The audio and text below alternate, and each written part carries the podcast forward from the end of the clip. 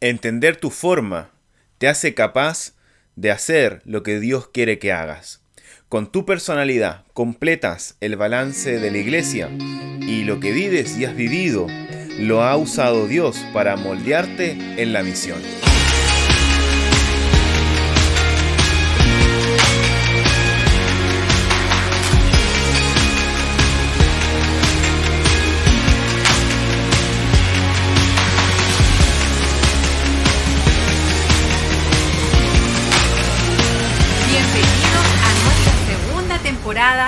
Grupos Tu Hogar.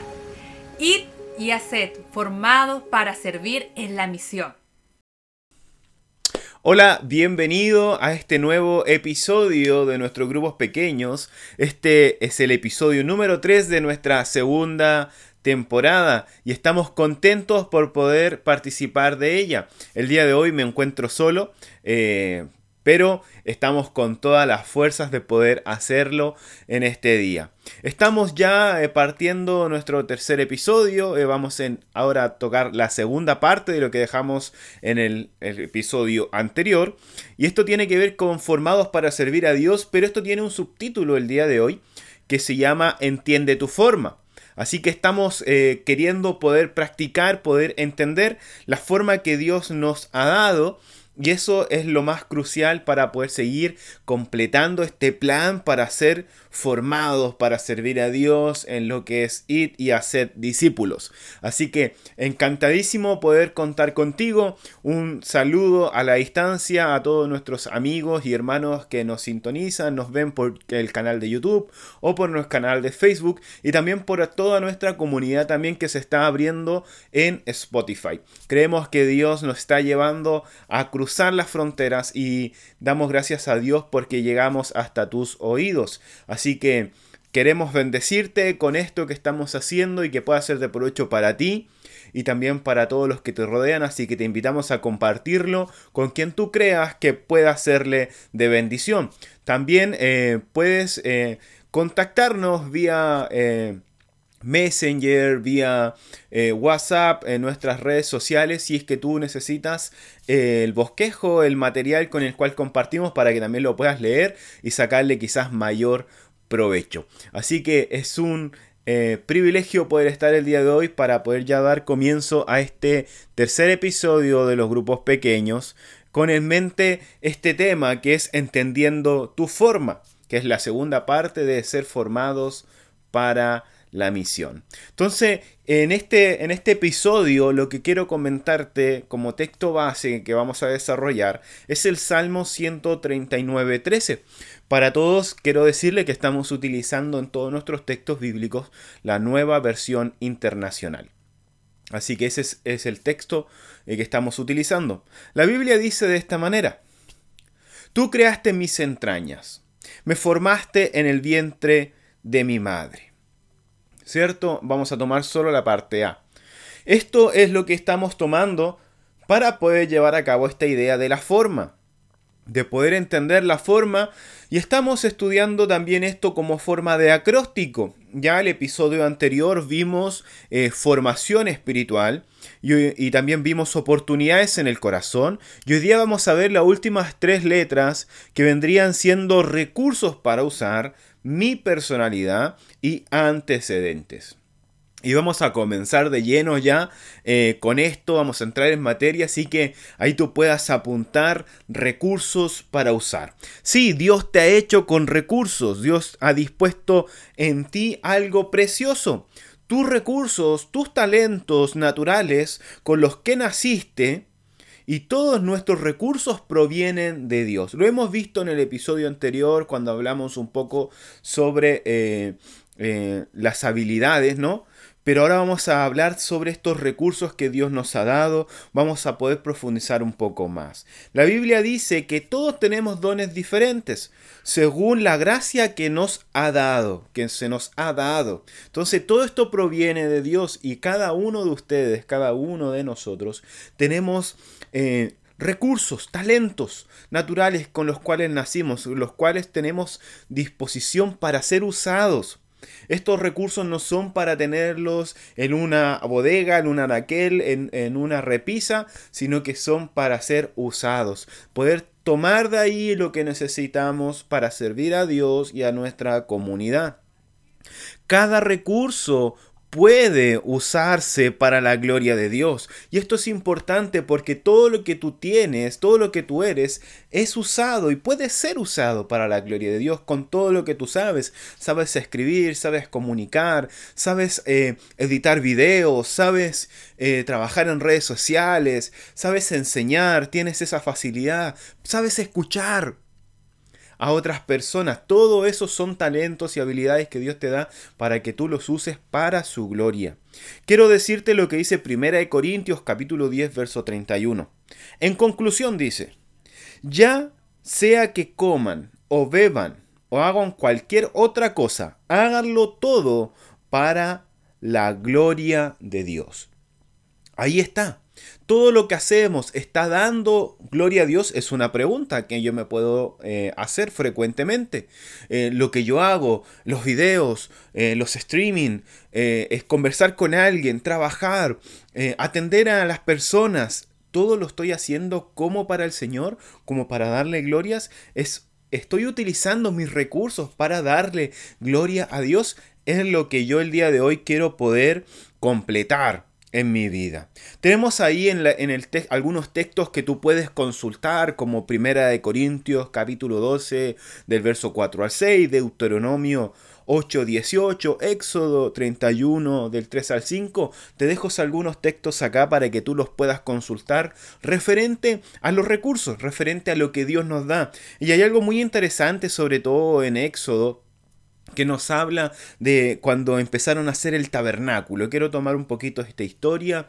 Tenían que hacer el tabernáculo, tenían que diseñar el tabernáculo según las órdenes de Dios que habían sido entregadas a Moisés.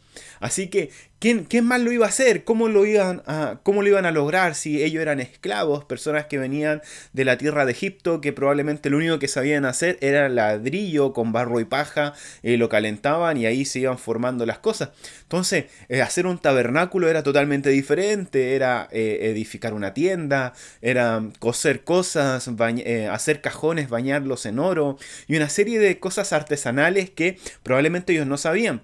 Pero la Biblia dice claramente de que Dios escogió de entre los hijos de Israel a una persona que estaba capacitada desde antes en estas artes. Por alguna razón, por algún misterio que quizás no vamos a saber más allá, eh, las personas transitan en la vida capacitándose en áreas en las cuales después Dios las va a usar. En este caso de Éxodo 31 nos encontramos con un joven que había sido capacitado en estas artes y que dice que él había sido puesto para hacer todo esto y que le iba a entregar a gente para que él las capacitara y pudieran con estos recursos hacer el tabernáculo y todos los artilegios para el uso del tabernáculo. Entonces yo me puedo dar cuenta que cuando Dios nos llama para hacer algo, él nos hace capaces, ¿cierto? Eh, yo recuerdo cuando inicié con, un trabajo, eh, yo estudié ingeniería industrial eh, y estuve trabajando cierto tiempo en eso, siempre en algunos cargos, de alguna forma, a cargo de personas, administrando cosas. Y yo decía, wow, ¿por qué pasa esto en mi vida? Llegó un punto en la vida, en mi llamado con el Señor, de que Dios me llama a emprender un llamado divino, algo que estaba en mi corazón hace mucho tiempo de hacer algo nuevo, algo que me diera más tiempo para servirle, y pasa de que Dios nos, nos habla. ¿Por qué digo nos habla? Porque le habla a, a, un amigo mío y él me habla de parte del Señor y nos dice esto es lo que tenemos que hacer y Dios me dice que tú tienes que estar a cargo de esto porque Él te ha capacitado durante todo este tiempo en los trabajos que has tenido. Yo quedé así asombrado. Eh, quizás los que nos están escuchando por Spotify nos vieron no vieron la reacción, pero sí, asombrado porque Dios había programado, había permitido, mejor dicho, que estas cosas pasaran en mi vida para el día de hoy poder estar emprendiendo y quizás también sirviendo a Dios en esta área que Él nos ha puesto. Entonces, Dios siempre te va a ayudar hacer las cosas, te va a poner los recursos para que tú puedas ser un administrador eh, en el tiempo que Él te llama. Así que tú no menosprecies todos los años ni todas las cosas que has vivido porque Dios eso lo va a usar en este tiempo. Lo que eres capaz de hacer. Eso es lo que Dios quiere que hagas. Ni más ni menos. Ya no te, no te coloques en el lugar de otro, sino que Dios, lo que tú quiere que hagas, eso es lo que vas a hacer. Nadie puede desempeñar tu papel, porque nadie más tiene la forma única que Dios te ha dado. Y esto no quiere decir que somos imprescindibles, no, esto quiere decir que nosotros podamos comprender, abrazar, entender nuestra forma, de saber de que Dios te diseñó de una forma importante, que Dios te diseñó con un plan para que tú puedas servir a Dios en su obra y en toda tu comunidad. La Biblia dice en el libro de Hebreos capítulo 13, verso 21. Os haga aptos para toda buena obra, para que hagan su voluntad, haciendo Él en ustedes lo que agrada delante del Señor por medio de Jesucristo, al cual sea la gloria por los siglos de los siglos. Amén. Este texto en hebreo nos viene a decir de que en, en conclusión, en realmente el Señor nos ha hecho aptos para toda buena obra. Él nos ha hecho aptos en Jesucristo para que en Jesucristo nosotros podamos agradarle haciendo todas estas cosas. Así que es maravilloso saber que Dios nos ha dado también una, una capacidad que podamos utilizar y que Dios nos ha hecho, lo ha hecho posible. Eh, el libro de Pedro, también te dejé un texto ahí para consultar, que está en Primera de Pedro, capítulo 4, verso 10, dice, cada uno según el don que haya recibido, ministrelo a otro como buen administrador de la multiforme gracia de Dios. Dios nos ha dado esta capacidad, esta multiforma que es usada y que debe ser usada para eh, ministrar a otros en el plan del Señor. Qué tremendo y qué maravilloso es saber eh, que Dios nos ha hecho con recursos para usar. Recursos que están en ti, que están en mí, que nos ayudan a bendecir al resto de las personas. Recuerda que siempre es mejor dar.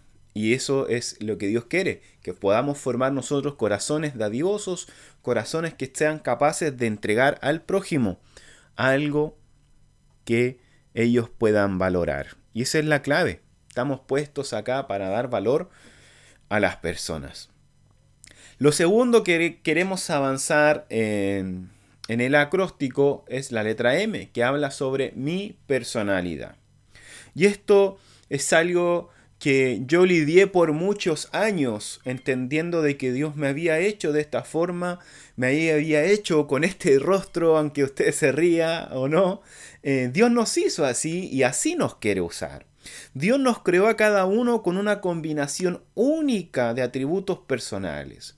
Dios te hizo de forma eh, perfecta para lo que tienes que hacer. Quiero decirte que no hay temperamentos correctos o temperamentos incorrectos en el ministerio. Todo es parte de un pack. Ya yo lidié por años queriendo cambiar áreas de mi temperamento, pero Dios me dijo, "No, esto tiene que moldearse, no cambiarse ni sacarse, simplemente debe haber un trabajo detrás." Necesitamos de todo tipo de personalidades para tener un balance en la iglesia y así poder darle sabor. ¿Qué sería triste, qué sería desabrido que todos fuéramos de la misma forma? Que todos habláramos igual, que todos vistiéramos igual, que todos tuviéramos los mismos conceptos. No, eso sería realmente fome. Realmente eso no sería la iglesia. Eso sería un grupo uniformado, ¿no? Donde todos eh, estuvieran prácticamente con una mente lavada. Pero no es así. Dios nos hizo a todos de formas diferentes y lo que nos une el día de hoy es el Espíritu Santo. El Espíritu Santo en nosotros forma la preciosa unidad, este precioso vínculo que es llevado en la paz. Y esto es maravilloso, ¿no? Entonces yo quiero que en este día puedas tomarle aprecio a tu personalidad. Decirle, Dios, trabaja en mí, trabaja en mi personalidad para, para que tú le saques el mayor provecho, para que tú, Señor, puedas hacer de mí realmente lo que quieres y yo poder eh, ser útil. Y eso es maravilloso, sentirse útil, sentirse alguien que aporta. Y eso también tiene que ver con una iniciativa, queridos. Una iniciativa que nace de tu corazón, que nace de tu alma, influenciada por el Espíritu de Dios. Y es ahí donde queremos estar, estar donde las papas queman, dicen algunos. Y sí, y si es probable, ahí vamos a estar, como dice otro, al pie del cañón para avanzar y poder ser testigos en este tiempo de la obra de Dios. Y para eso Dios te va a utilizar con tus palabras, con tus formas, con tu personalidad. La Biblia dice en 1 Corintios 12:6, hay diversas funciones, pero es un mismo Dios el que hace todas las cosas en todos muchas funciones, muchos dones, muchas cosas diferentes, pero Dios es el mismo que actúa en ti y en mí. Y por eso necesitamos poder eh, estar eh, conscientes de esto para entender nuestra forma. Así que ánimo, Dios es contigo, eh, permite que Él siga trabajando y dile Señor, úsame con mi personalidad para tu gloria. Y seguimos y en el último punto que tenemos el día de hoy es la letra A, que es de antecedentes. Y es verdad, para poder entender nuestra forma debemos echar un poco la vista atrás y mirar un poquito el pasado. Y nos vamos a dar cuenta de que Dios tiene un plan y que Él nos ha ido eh, usando, nos ha ido moldeando a través de este plan. Tú has sido formado por tus antecedentes en la vida tus experiencias, la mayoría de las cuales estuvieron fuera de tu control. Pero Dios permitió todas ellas con el propósito de moldearte. Y, y, realmente a veces uno dice cómo, y uno dice, pero yo no quiero pasar por este mal rato, no quiero pasar por estas situaciones. Yo quiero decirte que más he aprendido en los momentos difíciles de mi vida que en los momentos de éxito en mi vida. Los momentos de éxito me traen satisfacción, reconocimiento, me traen de alguna forma alegrías que a veces son momentáneas. Pero los tiempos de aflicción, los tiempos de dificultad, los tiempos en que he sido probado, es donde más provecho le he podido tomar a las cosas, en donde más he aprendido a conocer la fidelidad de Dios, en donde más he podido aprender el amor de Dios, su perdón, su misericordia, en donde más he podido aprender a que Él me ama tal cual así como yo soy y que me usa tal cual como Él me formó.